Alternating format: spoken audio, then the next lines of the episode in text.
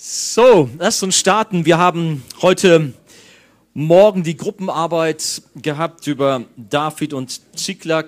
Und so passt das ganz gut, dass ich da auch entsprechend die Predigt noch zu halten kann. Wie schon wiederholt gesagt, normal war Joel schon in den Startlöchern, aber wir haben das nochmal so getauscht.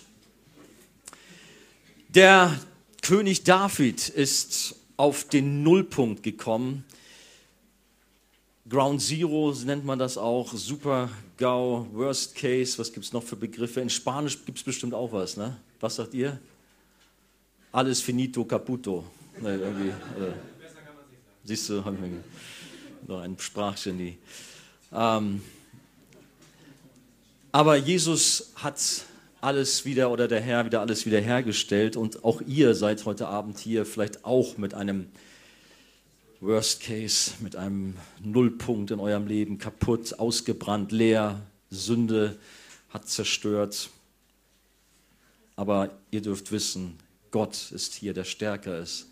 Der stellt wieder her, der vergibt, der macht alles neu. Herr, ich danke dir, dass du selber hier in unserer Mitte bist, als der lebendige Gott.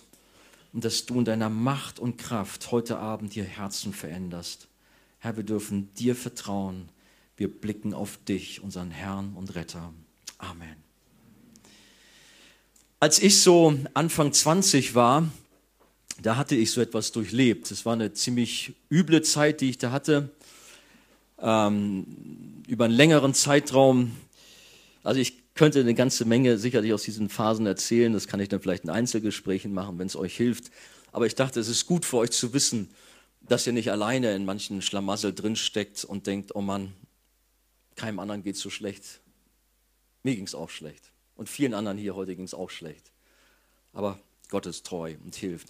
Und dem David, dem ging es auch schlecht. Das haben wir ja heute Morgen auch in den Gruppenarbeiten zur Genüge durchgearbeitet.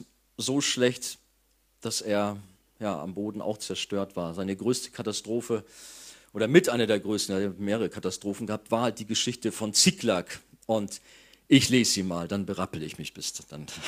1. Samuel 30, 1 bis 8, diese Verse lass uns nochmal lesen. Als nun David samt seinen Männern am dritten Tag nach Ziklag kam, da waren die Amalekiter in das Südland und in Ziklag eingefallen und sie hatten Ziklag geschlagen und es mit Feuer verbrannt. Und sie hatten die Frauen und alles, was dort war, weggeführt, vom kleinsten bis zum größten. Sie hatten aber niemand getötet, sondern sie weggetrieben und waren ihres Weges gezogen. Als nun David samt seinen Männern zur Stadt kam, siehe, da war sie mit Feuer verbrannt und ihre Frauen, ihre Söhne und Töchter waren gefangen weggeführt worden. Da erhoben David und das Volk, das bei ihm war, ihre Stimme und weinten, bis sie nicht mehr weinen konnten. Auch die beiden Frauen Davids, Achenoam, die Jesraeliten und Abigail, die Frau Nabals des Karmeliters, waren gefangen weggeführt worden. Und David war sehr bedrängt, denn das Volk wollte ihn steinigen, weil die Seele des ganzen Volkes erbittert war. Jeder wegen seiner Söhne und wegen seiner Töchter. David aber stärkte sich in dem Herrn, seinem Gott. Und David sprach zu Abjatar, dem Priester, dem Sohn Achimelechs, bring mir doch das Ephod her. Und als Abjatar das Ephod zu David gebracht hatte, da fragte David den Herrn und sprach, soll ich dieser Horde nachjagen? Werde ich sie einholen? Er sprach zu ihm, jage ihn nach, denn du wirst sie gewiss einholen und wirst gewiss Rettung schaffen. Das Erste, wenn man diese Ziklag-Geschichte auf sich wirken lässt, die Sünde zerstört, Sünde macht kaputt. Das kann man hier schon draus lesen. Wir werden das nach und nach, und habt ihr auch eigentlich schon getan, aber noch weiter untersuchen. Zunächst noch einmal Ziklag, diese kleine Stadt, ähm, ist ja zu David gekommen, als er auf der Flucht vor König Saul war und Gott ihn immer wieder bewahrt hatte.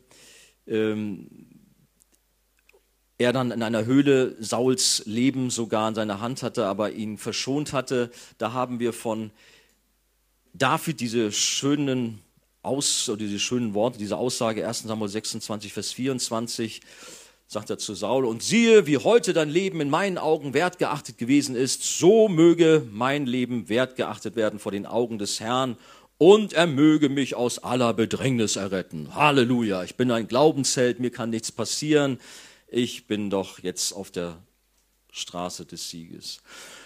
Kaum hat er das ausgesprochen, so ein Bekenntnis für seinen Herrn, wurde aber sein Glaube getestet und es sah da gar nicht so gut aus für David. Nämlich anstatt gemäß seiner eigenen Aussage auf Gott zu vertrauen, dass der ihn vor Saul beschützen wird, ist David zu den Todfeinden Israels geflohen und hat dort Schutz gesucht. Er vertraut also mehr den Todfeinden seines Volkes als seinem geliebten Gott. Lass uns das auch nochmal lesen. 1 Samuel 27, 1. David aber dachte in seinem Herzen, ich werde doch eines Tages durch die Hand Sauls weggerafft werden. Es gibt nichts Besseres für mich, als dass ich eilends in das Land der Philister entfliehe. Dann wird Saul davon ablassen, mich künftig in allen Gebieten Israels zu suchen, und so werde ich seiner Hand entkommen. Meine, der David, das werden wir von Joel noch ein bisschen hören, der ist natürlich wie so ein Hase durch die Gegend gejagt war, worden und hatte es wirklich schwer dort auf der Flucht. Er ist müde geworden und er hat im Grunde hier überhastet reagiert, fast kopflos reagiert und ist seinen eigenen Ideen, seinen eigenen Gedanken gefolgt. Er dachte, der Weg zu den Philistern ist sicherlich der angenehmere. Er meinte es eigentlich von daher gut. Ich will ja weiterleben. Ich kann doch so noch vielleicht Gutes erreichen, als wenn jetzt Saul mich den Kopf kürzer macht. Was wissen wir, was er gedacht hat? David hatte jedenfalls seine eigenen Pläne und folgte seinen Ideen. Und da sagt die Bibel, Sprüche 3, die Verse 5 bis 6, verlass dich auf den Herrn doch von ganzem Herzen und verlass dich nicht auf deinen Verstand, sondern gedenke an ihn in allen deinen Wegen, so wird er dich recht führen. Doch Davids Ratgeber war eben nicht der lebendige Gott, sondern sein Ratgeber war die Angst, war die Panik vor Saul. Und ich muss euch sagen, ich habe in diesen Phasen, die ich gerade versucht habe, ganz stümperhaft rauszubringen, weil es mir nicht gelungen ist, ihr glaubt nicht, was ich für Angst hatte, was ich für Panikattacken hatte. Es war grausam. Es war kein Leben, das man lebenswert mal nennen konnte. Deswegen dieser Überbegriff Burnout, wohl auch diese, für dieses Ganze. Und ich habe mich von Angst und Panik nur noch leiten lassen.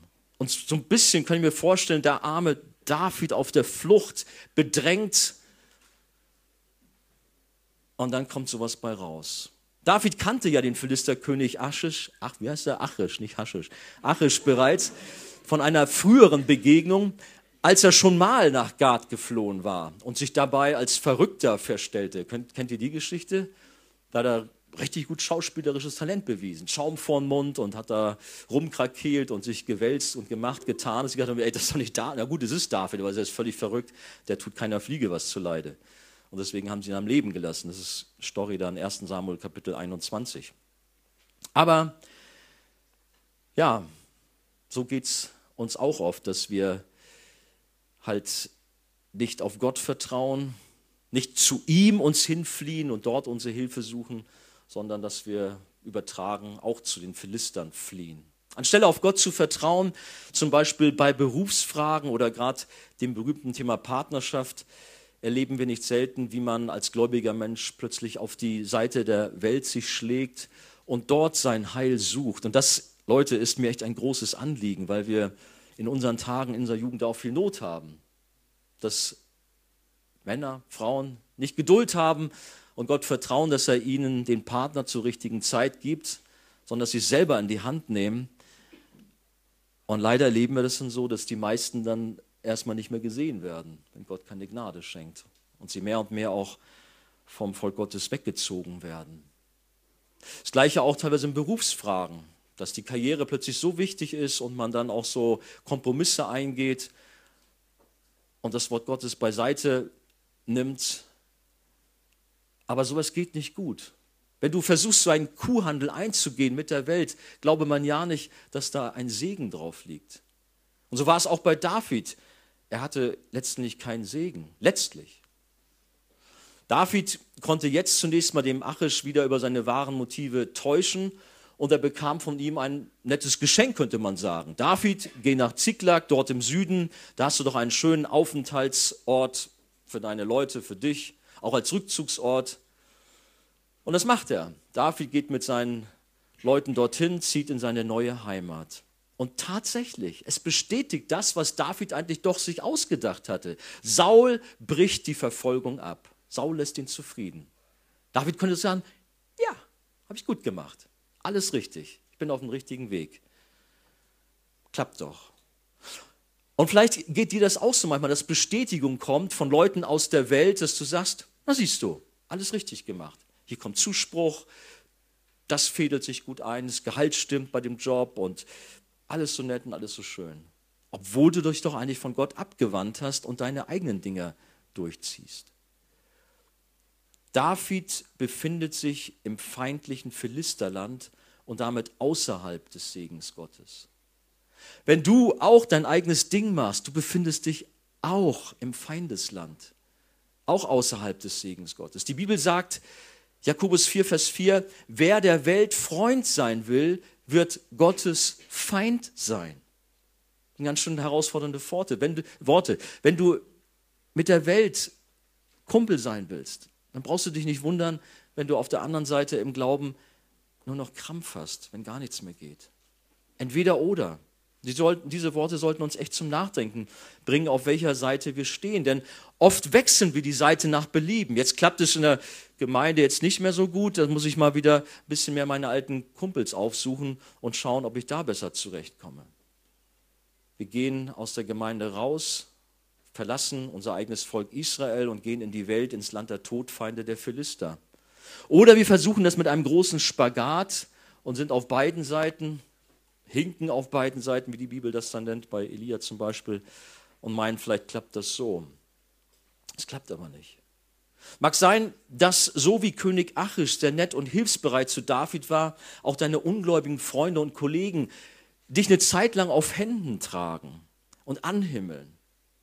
Und ich muss euch sagen, ich habe das genossen. Ich habe damals, habe das ja schon kurz in anderen Predigt einfließen lassen, in der Finanzbehörde, ich habe mich sehr wohl gefühlt, weil die alle sehr lieb zu mir waren. Und mich unterstützt haben. Ich habe oftmals ja auch zu Gläubigen gesagt, ey, meine Kollegen, die sind besser und netter zu mir, die helfen mir viel mehr an meinen Problemen, die ich in meiner Familie habe und na, was ich gerade eingangs versuchte euch zu schildern, als das meine gläubigen Leute machen. Und vielleicht kennt ihr auch so ein Denken.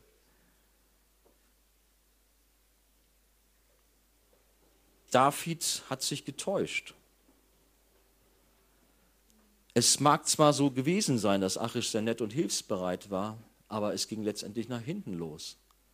Oder ich weiß, als ich dann mehr und mehr auch mich mit meinen weltlichen Freunden wieder eingelassen hatte, ich gut ankam aufgrund von Sprüchen, cooler Art, Zweideutigkeiten. Es tat gut, ja. Man war irgendwie wieder Mittelpunkt, man war angesehen, aber es kam nichts bei raus. Letztlich geht es nicht gut. Und ihr wisst es ganz genau beim Fußball, man kann nicht die Seiten ständig wechseln. Ich meine, in Hamburg haben wir St. Pauli und haben HSV. Es kommt bestimmt nicht gut, jetzt gerade mit dem neuen HSV-Trikot. Äh, ist übrigens so ein pinkfarbenes, wer es nicht weiß, sich in die St. Pauli-Ecke reinzusetzen. Das kommt bestimmt nicht gut. Manche versuchen das vielleicht, aber so ist es manchmal im übertragenen Sinn mit unserem Leben als Christ. Wir versuchen diesen Spagat. Das geht nicht. Wenn du zum Licht gehörst, dann kannst du nicht in der Finsternis leben. 2. Korinther 6 habt ihr vielleicht auch in der Gruppenarbeit besprochen, wird sicherlich auch zu Recht auch auf das Thema Beziehung auch genommen, zieht nicht am fremden Joch und so weiter, aber es meint zunächst mal überhaupt unsere Beziehung, die wir haben dass es eben nicht passt mit Ungläubigen. David jedoch folgte nun König Achish und er kam in große innere Konflikte und begann sich in der Folge immer mehr in schlimmere Sünde zu verstricken. Da er bei den Philistern in Verdacht stand, ein Spion Israels zu sein, musste David alles tun, um das Vertrauen zu gewinnen und die Zweifel zu entkräften. Und so hat er sich immer mehr ein Lügengebäude aufgebaut. Und hier nochmal die Verse, was die Bibel über ihn sagt. Das ist 1 Samuel 27, 8 bis 12. David aber und seine Männer zogen hinauf und machten einen Einfall bei den Geschuritern und Girsitern und Amalekitern, denn diese waren von alters her die Bewohner des Landes bis nach Schur hin und bis zum Land Ägypten. Als aber David das Land schlug, ließ er weder Männer noch Frauen leben und nahm Schafe, Rinder, Esel, Kamele und Kleider und kehrte zurück und kam zu Achish. Wenn dann Achish sprach, habt ihr heute keinen Einfall gemacht? So sagte David, doch ins Südland von Juda und ins Südland der Jerachmeliter und ins Südland der Keniter. David aber ließ weder Männer noch Frauen lebendig nach Gad kommen, denn er sprach, sie könnten gegen uns aussagen und sprechen, so hat David gehandelt. Und so ging er vor, solange er im Land der Philister wohnte. Und das war schon einiges über ein Jahr. Und Achish glaubte David und dachte, er hat sich bei seinem Volk Israel sehr verhasst gemacht, darum wird er für immer mein Knecht bleiben. David kämpfte zwar nicht gegen sein eigenes Volk, wie er es den Philistern weismachte, sondern gegen feindliche Völker, die sogar bei der Landeinnahme Kanaans bislang verschont wurden. Aber das entschuldigt nicht sein gesamtes Vorgehen. Denn man könnte ja sagen, so machen wir das manchmal auch, ach Herr, guck mal, mein Handeln, es ist doch letztendlich doch was Gutes, was ich da tue. Irgendwie hat man noch so ein paar fromme Ausreden äh, parat und meint, dass man dann doch noch sich mit Gott irgendwie arrangieren kann.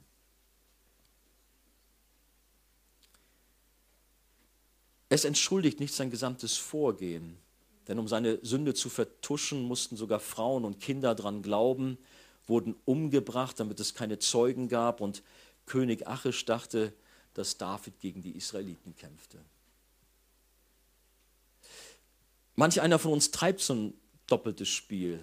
Deine Kollegen denken, du bist mit ihnen so eins und alles so, aber irgendwie du bist doch noch halb in der Gemeinde, halb noch da, ein Hin und Her, aber nichts richtig.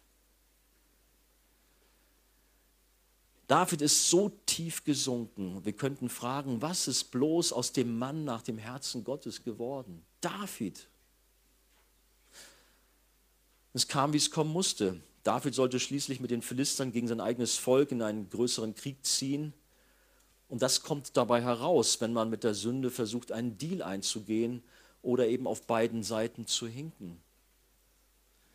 Und da denke ich, haben wir alle schon bittere Erfahrungen machen müssen, dass wir uns doch zwischendurch zu den Gottlosen gehalten haben, Kompromisse eingegangen sind und ehe wir uns versehen haben, sind wir komplett auch in tiefe Sünde hineingeraten. Ich kann mich erinnern an einen jungen Mann, der eigentlich eine tolle Familie hatte, alles lief gut. Was aber bei ihm so war, er fand es ganz cool, auch in der Schule oder auch nachher dann, nee, in der Schule war es, mit so Gangstertypen abzuhängen. Auch so mit ihnen ganz cool zu sein, das war ja, für ihn ganz gut. Spaß zu haben. Aber dabei blieb es nicht und plötzlich war er dann doch der Kurier für ihre Drogengeschäfte und stand Schmiere bei Einbrüchen und geriet so immer mehr in kriminelle Machenschaften hinein. Und aus den artigen Sohn aus frommem Elternhaus ist dann immer mehr ein Krimineller geworden, der schließlich im Knast gelandet ist. Gut, bei dir ist es jetzt nicht so weit gekommen, bist ja hier sicher auf der Jugendfreizeit, kannst nicht viel Dummheiten anstellen. Aber wie ist es manchmal bei dir in der Woche, wenn keiner von uns dabei ist? Bist du froh, dass wir nicht mitkriegen, was du da gerade anstellst, wie dein Leben so verläuft? Mein Gott sieht sowieso alles, ihm kannst du nichts vormachen. Er weiß, was du alles so treibst. Das ist ein Spiel mit dem Feuer der Sünde und vielleicht hast du dich auch schon verbrannt und musstest womöglich auch schon die eine, auf die eine oder andere Weise einen hohen Preis bezahlen. Wem folgst du? Folgst du König Achisch oder folgst du Jesus nach? Das ist eine Frage, die du dir ernsthaft stellen solltest. Bin ich wirklich jemand, der kompromisslos meinem Herrn, meinem König Jesus folge? Oder habe ich mich doch wieder zurückholen lassen von der Sünde, von der Welt und folge König Achisch? Bei David schenkte Gott große Gnade und er hat David vor dem Kampf gegen sein eigenes Volk bewahrt denn glücklicherweise blieben die anderen Könige der Philister bei ihrer ablehnenden Haltung gegenüber David, dass es nichts wurde mit dem Krieg. Wir haben darüber ausführlich auch so gesprochen. David ging dann mit seinen Männern zurück in die Stadt Ziklag und da kam nun dieser Worst Case, dieses Desaster. Ich stelle mir das richtig vor, wie sie vielleicht David erleichtert, wow, jetzt komme ich um den Krieg herum und sie kamen näher auf ihre Stadt zu und sahen nur noch die Rauchwolken und ahnten schon, dass etwas ganz Schreckliches passiert. Schrecklicher ging es gar nicht, weil sie kamen an, alles war zerstört, kaputt, all ihr Besitz geraubt, mitsamt ihrer Frauen und Kinder. Überfall durch die Amalekiter. Das Leben in der Sünde hatte sich für David und seine Männer bitter gerecht. Auf einen Schlag alles verloren, was sie sich doch aufgebaut hatten, vielleicht teilweise mühsam. Ihr Besitz, ihr Wohlstand und eben auch ihre Familien. Und wer konnte ihnen garantieren zu diesem Zeitpunkt, dass sie einen von diesen noch jemals lebend wiedersehen würden? Das war absolut für David so ein Super-GAU, das Schlimmste, was ihm widerfahren konnte. Und die Trauer, die Verzweiflung war so groß, dass eben die Bibel diesen Ausdruck benutzt. Lesen wir es nochmal, 1 Samuel 30, Verse 3 bis 4, haben wir, glaube ich, nicht so oft in der Schrift. Als nun David samt seinen Männern zur Stadt kam, siehe, da war sie mit Feuer verbrannt und ihre Frauen, ihre Söhne und Töchter waren gefangen weggeführt worden. Da erhoben David und das Volk, das bei ihm war, ihre Stimme und sie weinten, bis sie nicht mehr weinen konnten, bis nichts mehr ging.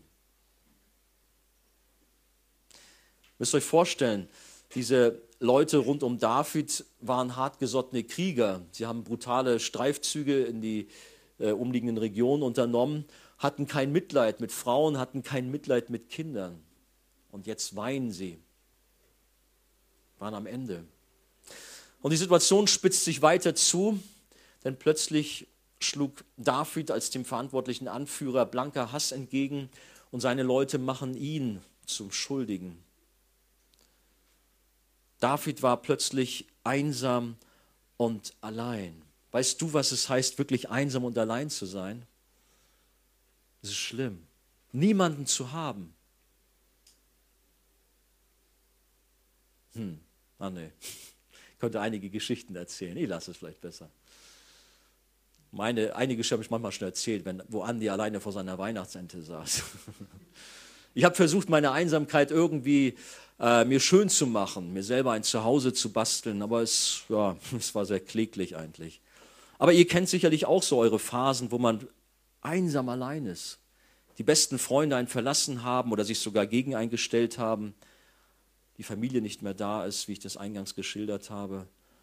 Es ist brutal, es ist schlimm. Und so ging es David plötzlich, dass seine Leute, mit denen er doch so viele tolle Zeiten erlebt hatte und so viel erlebt hatte, wie sie plötzlich sich gegen ihn stellen und Steine aufheben, um ihn zu töten. Hast du das auch erlebt, wo die besten Freunde dir in den Rücken gefallen sind? Das kenne ich. Große Enttäuschung. Wo man dachte, das darf nicht wahr sein. Aber sicherlich hat jeder von euch in einer ähnlichen Weise solche Dinge erlebt. Wäre er doch bloß lieber bei seinem Volk geblieben. Der Weg zu den Philistern, der Weg in die Sünde hatte ihm nichts gebracht, sondern alles genommen. Alles. Wäre er doch besser von Saul getötet worden, dann wäre doch seine Familie vielleicht noch besser bei weggekommen.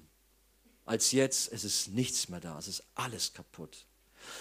Dein halbherziges Leben, dein Deal mit der Sünde hat dich auch einsam gemacht und alles zerstört oder einiges zerstört. Vielleicht sagst du auch, nee, so schlimm geht es mir noch nicht. Aber mach mal deine Augen auf, guck mal rein in dein Leben, wo du vielleicht so versuchst, den Deal zu machen. Es bringt dir nichts.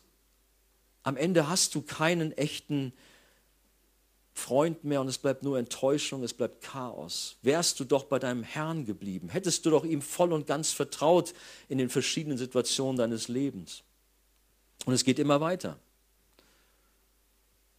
Es scheint, als wenn David hier am Ende wäre, als wenn es mit ihm aus ist. Aber es ist nicht aus. Und das Gleiche ist auch bei dir, wo wir einander Hoffnung machen dürfen. Ich dachte, ich bin am Ende. Ich dachte, das war's jetzt, dass ich alles vergessen kann. Ich habe mir geschworen, ich werde keine Frau mehr angucken. Ich habe mir gesagt, nee, lass das, zieh jetzt dein eigenes Leben durch und mach. Also ich habe alles Mögliche versucht, irgendwie rauszukommen da zunächst mal. Vielleicht hast du auch schon manches versucht, um irgendwie deinen Schmerz zu betäuben, um irgendwie aus deinem Nullpunkt wieder hochzukommen. Wer dir helfen kann, ist Jesus. Wenn du auf ihn vertraust, er lässt dich nicht im Stich. Er ist der, der treu zu dir steht, selbst wenn du untreu gewesen bist. Er ist bei dir. Verzweifle nicht, sondern vertraue ihm, auch wenn du glaubst, dass jetzt alles an die Wand gefahren worden ist von dir. Und so kommen wir zum zweiten Punkt, neue Kraft durch Jesus. Denn das sehen wir bei David ganz stark. Er war am Nullpunkt seines Lebens. Aber hier kommt nun die entscheidende Wendung. Er hat zwar alles verloren, aber doch nicht alles verloren. Er hat seinen Herrn noch. Trotz größter Bedrängung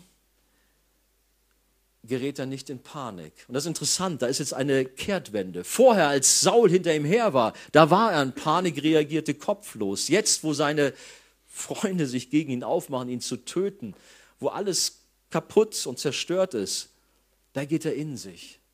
Er erinnert sich vielleicht an die Zeiten, wo er draußen auf dem Feld war und seinem Gott zur Ehre Lieder gesungen hat. Da erinnert er sich an die tollen Erlebnisse, wo Gott ihn bewahrt hat, wo er ihn durchgetragen hat, wo er auch schon Lieder formuliert hatte.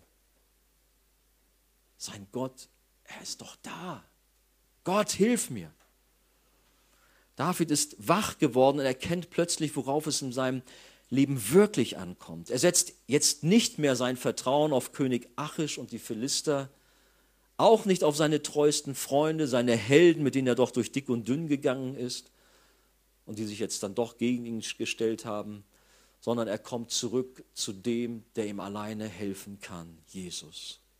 Und das ist auch für dich wichtig zu erkennen, gerade hier auf der Freizeit, dass du nicht irgendwie versuchst, noch was zusammenzubasteln, was noch gerade so zu retten ist, und dann meinst, auch hinterher kriege ich das schon wieder hin, sondern dass du die Chance auch hier nutzt, vor deinem Gott zu kapitulieren, zu sagen, ey, ich habe alles verloren, ich kann nicht mehr. Aber ich weiß, dass du alles kannst. Und deswegen werfe ich mich vor dir nieder, deswegen klammer ich mich an dich, klammer, mich, klammer ich mich an das Kreuz und weiß, dass mir von daher Hilfe kommt. Und diese Situation ist vergleichbar mit der Geschichte vom verlorenen Sohn, der ebenfalls am Nullpunkt seines Lebens angelandet war, als er das Vermögen seines Vaters verprasst hatte und letztendlich dann bei den Schweinen gelandet ist, wie uns diese Geschichte äh, das so deutlich macht. Für einen Juden gab es nichts Schlimmeres, als dann bei den Schweinen zu landen. Worst Case, Super-GAU, schlimmer ging es nicht. Aber auch er geht in sich und kehrt um und kommt zurück zu seinem Vater.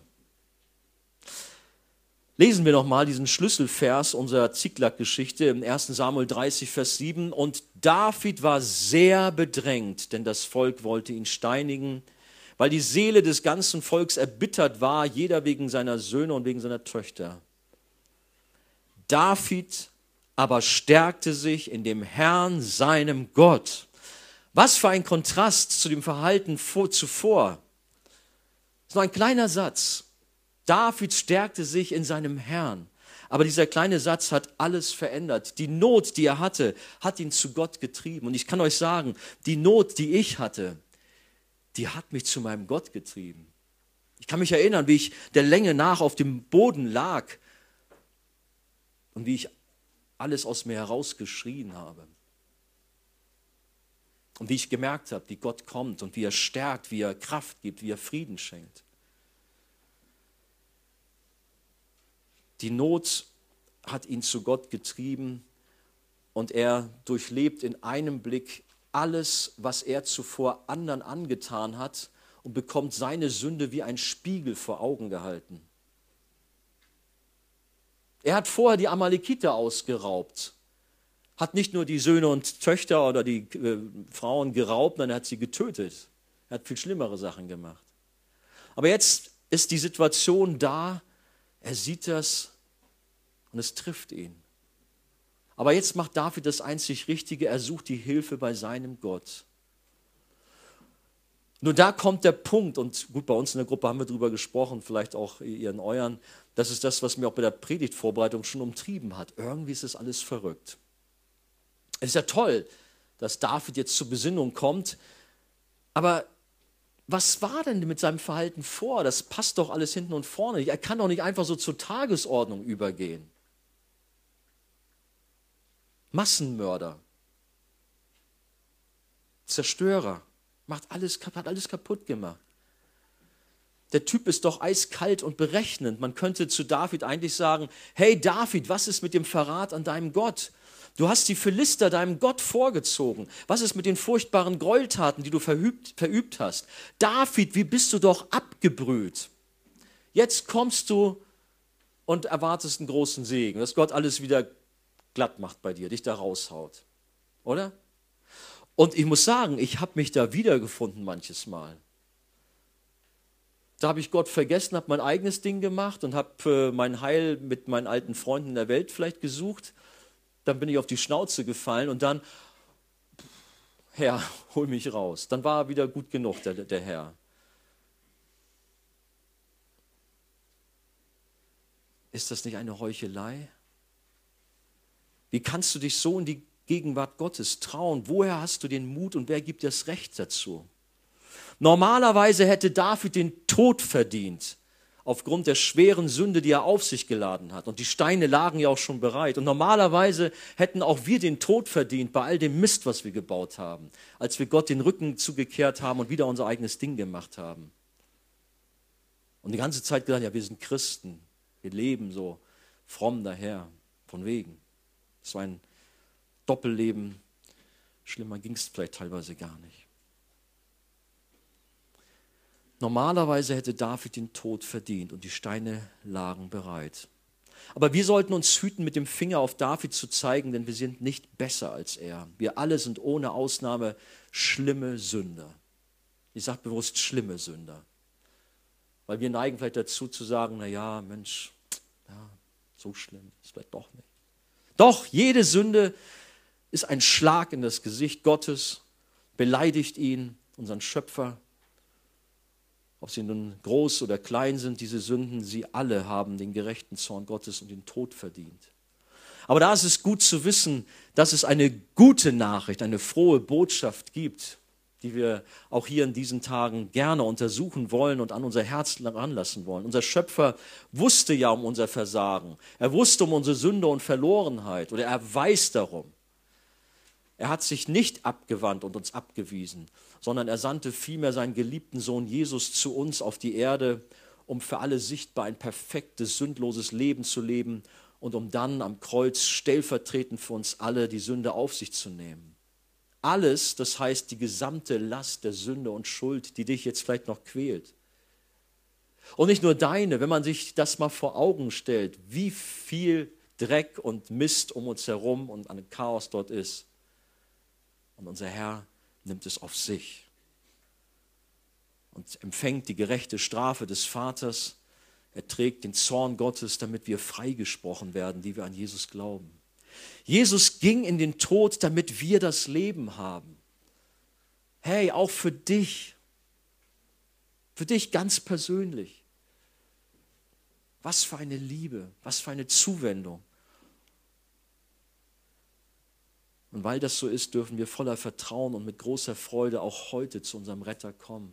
Du, der du meinst, dass du verspielt hast, dass du keine Chance hast. David suchte die Nähe Gottes und bat um Hilfe und wir dürfen es auch. David vertraute auch damals schon auf Christus, auch wenn er in dem Sinne noch nicht gekommen war. Aber wir wissen aus den Psalmen, dass David auch schon prophetisch auf Jesus hingewiesen hat. Psalm 2, 16, 22, 24, 40, 45, 68, 69, 118, habe ich mal rausgesucht, vielleicht noch mehr. Alles wunderbare Psalmen, die schon auf unseren Herrn, auf Jesus hinweisen. Der König und Retter der aus seiner eigenen Nachkommenschaft kommen sollte, finden wir übrigens in Apostelgeschichte 2, die Verse 25 bis 31. David vertraute auf seinen Herrn, auf Jesus, auf den größeren König. Und David stärkte sich in seinem Gott. Er kam zur Ruhe und fand Vergebung seiner Sünden. Und da gibt es so viele schöne Psalmen, die man sich auch zu eigen machen kann. Zum Beispiel Psalm 6, wie er es ausdrückt, Herr, strafe mich nicht in deinem Zorn, züchtige mich nicht, mich nicht in deinem Grimm. Ja, er hat es verdient. Sei mir gnädig, o oh Herr, denn ich verschmachte. Heile mich, o oh Herr, denn meine Gebeine sind erschrocken und meine Seele ist sehr erschrocken. Und du, Herr, wie lange? Kehre doch wieder zurück, Herr. Rette meine Seele. Hilf mir um deiner Gnade willen. Denn im Tod gedenkt man nicht an dich. Wer wird dir im Totenreich Lob singen? Ich bin müde von Seufzen. Ich schwemme mein Bett die ganze Nacht, benetze mein Lager mit meinen Tränen. Mein Auge ist verfallen vor Kummer, gealtert wegen all meiner Feinde. Weicht von mir Übeltäter alle, denn der Herr hat die Stimme meines Weinens gehört, der Herr hat mein Flehen gehört, der Herr nimmt mein Gebet an. Alle meine Feinde müssen zu Schanden werden und sehr erschrecken. Sie sollen sich plötzlich zurückziehen mit Schanden. Hier sehen wir auch ein verzweifelter Mann, der plötzlich merkt, mein Gott ist da. Und Gott ist auch bei dir. Du bist nicht alleine, er ist da. David fand zurück zu seinem Herrn und erfuhr bei ihm alles, was er brauchte, um gestärkt zu werden, um wieder aufzustehen. Die Bibel sagt, wenn wir aber unsere Sünde bekennen, so ist er treu und gerecht, dass er uns die Sünde vergibt und uns reinigt von aller Ungerechtigkeit. Nicht nur von einigen, und deine sind sowieso ausgeklammert, weil sie zu schlimm sind. Nein, von aller Ungerechtigkeit. Du darfst zu Jesus kommen und darfst ihm deine Sünden heute Abend bringen und darfst wissen, dass er dich frei macht. Und es gibt so viele wunderbare Worte der Bibel, dass er uns reinigt. Die Sünde, die blutrot war, wird weiß wie Schnee und so, solche kennt ihr. Oder sie ist am tiefsten Punkt des Meeres versenkt. Gott stärkt uns und verändert uns, sodass wir aus unserem Nullpunkt hervorkommen. Ich war 2006 in New York und stand dort am Ground Zero, Nullpunkt. Ihr habt vielleicht auch diese Bilder vor Augen, immer wieder bekommen wir sie ja zu sehen, diese schrecklichen Bilder der Twin Towers, die zusammenstürzen es ist noch etwas Besonderes, wenn man dann dort steht und auch teilweise mit Leuten spricht und auch das vor Ort sich anguckt. Anhand von großen Tafeln war das dort aufgebaut. Es hat mich alles sehr getroffen. Aber auch als ein Bild, so geht es Menschen in Sünde. Zerstört, kaputt, Chaos, ein größeres Chaos konnte es eigentlich nicht geben. Das ist wirklich Ground Zero. Und auch vielleicht in deinem Leben. Aber dann auch wieder auf der anderen Seite zu sehen, hey, da bauen sie Fundamente. Da ist schon die Planung für etwas Neues. Und mittlerweile steht ja wieder so ein Wolkenkratzer da. Hat mir Hoffnung gemacht seinerzeit, das zu sehen. Auch wenn ein absoluter Nullpunkt erreicht ist. Aber es ist Hoffnung da. Und so auch vielleicht in deinem Leben, wo du mit manchen Dingen abgeschlossen hast und denkst, da geht doch nichts mehr. Vertraue deinem Herrn. Lass dir doch eine Vision schenken, dass das Fundament schon gelegt ist, dass die ersten Steine schon wieder aufgebaut sind, dass dein Lebenshaus sich wieder formiert, das, wo du denkst, es ist alles kaputt.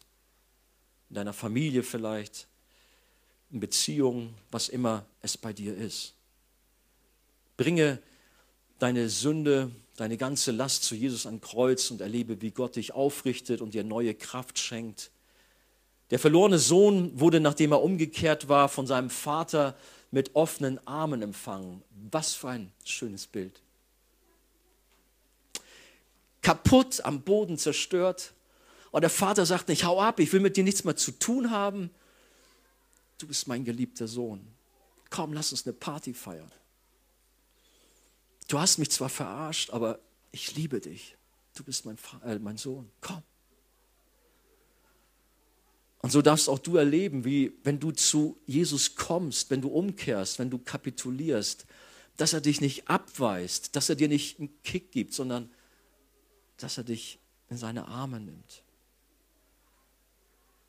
Davids Leben war eben auch nicht am Ende. Es ging weiter. Er wurde letztlich König über Israel. Wir werden das alles noch näher beleuchten. Er wurde der Stammvater von Jesus. Wahnsinn. Und auch dein Leben ist nicht zu Ende, auch wenn jetzt manches so chaotisch aussieht und du weißt nicht, wie es weitergeht, was wird die Zukunft bringen. Dein Gott hat einen guten Plan für dich. Er weiß schon alles. Er liebt dich. Vertraue ihm. Und so kommen wir zum dritten Punkt, überfließender Segen durch die Gnade Gottes. Davids Herz war nun ganz alleine auf Gott ausgerichtet. Er suchte nur noch Rat bei seinem Herrn, der ihm, nachdem er ihn gestärkt und wieder aufgerichtet hatte, ermutigte, den Amalekitern nachzujagen und sich ihr Eigentum zurückzuholen. Wir lesen das in 1 Samuel 30, mal die Verse 7 bis 8. Und David sprach zu Abjatar, dem Priester, den Sohn Achimeles, bring mir doch das Ephod her. Und als Abjatar das Ephod zu David gebracht hatte, da fragte David den Herrn und sprach, soll ich dieser Horde nachjagen? Werde ich sie einholen? Und dann Gott spricht zu ihm, jage ihn nach, denn du wirst sie gewiss einholen und wirst gewiss Rettung schaffen. David hat Ruhe bewahrt. Er hat sich nicht treiben lassen, ist jetzt nicht auf den Bolzen gekommen, ach, ich fange jetzt mal selber an Aktivismus, irgendwas zu initiieren und jage ihn vielleicht schon nach. Nein, diesmal hat er den Dienstweg eingehalten, den Propheten oder den Priester besser gesagt aufgesucht, Gott gefragt, bis von dem Herrn das Go kam. Und David machte, was der Herr ihm sagte und jagte dann den Feinden erst hinterher. Sie konnten das Lager ausfindig machen und dann kam die Schlacht, die einen ganzen Tag dauerte und der Feind wurde vernichtend geschlagen. Und dann lesen wir die Verse 18 bis 20, so rettete David alles, was die Amalekiter genommen hatten und seine beiden Frauen rettete David auch und es fehlte ihnen nichts, vom kleinsten bis zum größten, weder Söhne noch Töchter, noch von der Beute irgendetwas, das sie ihn weggenommen hatten. David brachte alles zurück, alles hat er zurückgebracht. Und David nahm alle Schafe und Rinder und sie trieben sie vor dem anderen Vieh her. Und jetzt hört mal. Und sie sprachen, das ist Davids Beute. Das ist Davids Beute. Komplette Wiederherstellung. Gott hat Gnade geschenkt, dass niemand getötet wurde, nichts verloren ging, sondern dass David und seine Männer alles wiederbekamen. Aber interessant ist doch, hey, das waren doch 600 Krieger, das waren doch Leute, die auch ihren Anteil hatten an diesem Kampf, die finden jetzt keine Erwähnung, sondern es heißt Davids Beute. Nicht Davids und seine Männer und vielleicht werden noch ein paar Namen aufgezählt. Es ist Davids Beute. Natürlich waren die Männer beteiligt und sie hatten auch ihren Kampf geführt. Aber sie wussten, wem sie den Sieg letztlich doch zu verdanken haben. Und das drückten sie in dieser Weise aus. Es ist Davids Beute nämlich sie verdanken es ihrem Anführer David, der sie entsprechend erfolgreich angeführt hatte. Außerdem, denke ich, gaben sie damit Gott die Ehre, der David überhaupt das Go erst gegeben hatte.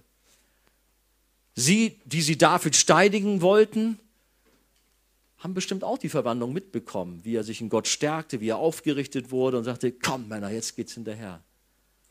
Das hat er vom Herrn bekommen, sodass sie mit diesem Ausdruck auch sagen, Gott hat das alles letztendlich geschenkt. Und auch wir sollten davon lernen, dass alles, was wir bekommen, was wir erarbeiten und erkämpfen, dass es nicht unser Verdienst ist. Das steckt uns als Menschen so stark drin, was wir doch alles können und leisten und wie toll wir doch sind. Hey, wisch das alles beiseite. Alles, was wir haben, was wir sind, kommt alleine vom Herrn. Bild dir nichts, überhaupt nichts auf dich ein. Null. Alles ist unser Gott jede Gabe, jedes Geschenk, alles. Alles kommt von Jesus und ist ein Geschenk von ihm. Alles, was wir sind und haben, ist eine Frucht unseres Retters, der am Kreuz alles für uns gab. Und das dürfen und sollen wir niemals vergessen. Die Sünde, das Leben in der Welt, das hat seinen Preis und bringt Zerstörung. Aber die Hinwendung zu Jesus, die Hinwendung zum Kreuz, die Umkehr, die bringt Wiederherstellung und Segen. Und genau genommen bringt uns Jesus noch viel, viel mehr. Nicht nur das, was wir verloren haben, sondern er legt noch so viel obendrauf. Wie oft habe ich von Leuten gehört und habe es doch teilweise selber gedacht, ach, was ich alles verpasse, wenn ich in der Gemeinde nur noch bin und Jesus treu nachfolge, dann darf ja das nicht mehr so. Hey, du verpasst gar nichts. Jesus hat viel mehr für dich, als du dir ausdenken kannst. Lass dich von ihm immer wieder überraschen und beschenken. Er hat die Fülle für dich und suche sie nicht woanders außerhalb von ihm. Jesus bringt uns viel, viel mehr, als was uns die Sünde gestohlen hat, beziehungsweise was durch die Sünde zerstört wurde. Ich denke, das kommt recht deutlich bei dieser Geschichte von Ziklag durch. Jesus verwandelt unseren tiefen Fall, unseren Verlust, den Schmutz der Sünde, das Kaputte, in Segen und Gewinn. Wir waren Sklaven der Sünde, aber durch die Gnade Gottes dürfen wir Söhne, dürfen wir Töchter des lebendigen Gottes sein, Prinzen, Prinzessin. Wow. Welch ein Kontrast, was Gott mit dir gemacht hat. Dafür kannst du ihm gar nicht genug danken. Oder was er noch an dir machen wird. Ich weiß nicht, wie euer Herz genau ausschaut, aber Gott weiß es. Vielleicht ist heute Abend der Punkt, wo er sagt, so, jetzt ist es soweit. Aus dir mache ich heute Abend einen Prinzen, eine Prinzessin. Dass du von neuem geboren wirst, wenn du das noch nicht erlebt hast. Ich wünsche es dir von ganzem Herzen, dass das alte Leben dann echt Vergangenheit ist. Unser Herr hat die schmutzigen Seiten unseres Lebens ausgelöscht und mit der Wiedergeburt schreibt der Heilige Geist etwas ganz Neues auf unser Leben. Es gibt im 2. Korinther 3 dieses Bild, dass wir ein Brief Christi sind. Also auch so schön darüber nachzudenken, aber da kann man eine andere Predigt mal halten. Aber dass du wissen darfst, ey, das Alte ist Vergangenheit. Die Seiten in meinem Leben sind weiß. Jetzt ist der Heilige Geist da und schreibt. Aber das, was an Mist, an Müll da war, es ist verschwunden. Wir, die ehemals verlorene Schafe, sind nun Eigentum des guten Hirten Jesus. Wir sind Beute des größten Königs aller Zeiten. Wir sind seine Beute. Wir gehören zu ihm. Er hat uns mit seinem eigenen Blut losgekauft und er lässt uns niemals mehr los, sondern er sorgt dafür, dass wir einmal bei ihm sein werden. Und da dürfen wir ihm immer wieder unsere Dankbarkeit zeigen. Gib ihm alles. Gib ihm doch auch dein Leben, wenn du es noch nicht getan hast, und folge ihm nach. Anstelle dich weiter mit der Sünde einzulassen und so halb und halb versuchen, durchs Leben zu kommen. Zum Schluss noch eine kleine Geschichte. Da war eine Katze, ich mag keine Katzen, entschuldigt. Aber die Geschichte wird zeigen, warum. Eine Katze machte einem Vogel das verlockende Angebot, für ihn jeden Tag ganz liebevoll zu sorgen. Sie wollte nichts dafür haben, nichts. Nur eine kleine, kleine Feder. Mehr nicht. Der Vogel hat sich gefreut. Gute Idee. Toll. Brauche mir nichts mehr zu kümmern, kriegt mein Futter und auch so alles. Ging lange gut. Der Vogel freute sich über sein unbeschwertes Leben, doch eines Tages hatte er so viele Federn gegeben, dass er nicht mehr wegfliegen konnte. Und das bereitete seinen Tod. Die Katze hatte zum Sprung angesetzt und es war aus mit ihm. Feder wurden weniger, die Sünde wurde größer, breitete sich aus und irgendwann war alles kaputt. Vielleicht ist das dein Leben. Nur ein bisschen, ein klein bisschen. Ah, das schadet doch noch nichts.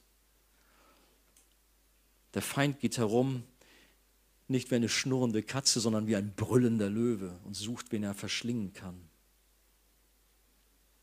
Lebst du noch in der Sünde? Ziehst du nach Ziklag und folgst König Achisch nach? Meinst, es wird schon alles gut gehen? Ist nicht an der Zeit aufzuräumen, das Spiel mit der, Le mit der Sünde zu be beenden, bevor dich der brüllende Löwe verschlingt? Wach auf, erkenne, wie gefährlich deine Situation ist. Hör auf mit der Freundschaft zu den Philistern. Lass dich nicht vom Teufel einlullen, denn er will nur zerstören. Er ist kein Freund von dir. Das alte Leben soll Vergangenheit sein und du sollst durch die Gnade Gottes ein neues Leben bekommen und Gott wird dich reich beschenken. Du wirst ein erfülltes Leben haben. Ich möchte bitten, dass das Lobpreisteam nach vorne kommt. Ich würde mich freuen, wenn wir heute Abend uns ruhig noch ein bisschen Zeit nehmen vor unserem Herrn, dass wir unser Leben in seinem Licht prüfen, wo wir stehen, wo es an der Zeit ist für uns, Dinge in Ordnung zu bringen. Hast du Zerstörung durch Sünde in deinem Leben? Dann komm damit zu Jesus, bring sie ihm. Aber zum Zweiten darfst du auch dich in deinem Herrn stärken durch Buße, Umkehr, durch Neuanfang und darfst erleben, wie er wiederherstellt und wie dein Segen, wie sein Segen in Fülle über dich kommt. Das wünsche ich von ganzem Herzen. Aber wir werden gleich noch weiter ins Gebet gehen. Vielleicht singen wir erstmal ein Lied zusammen.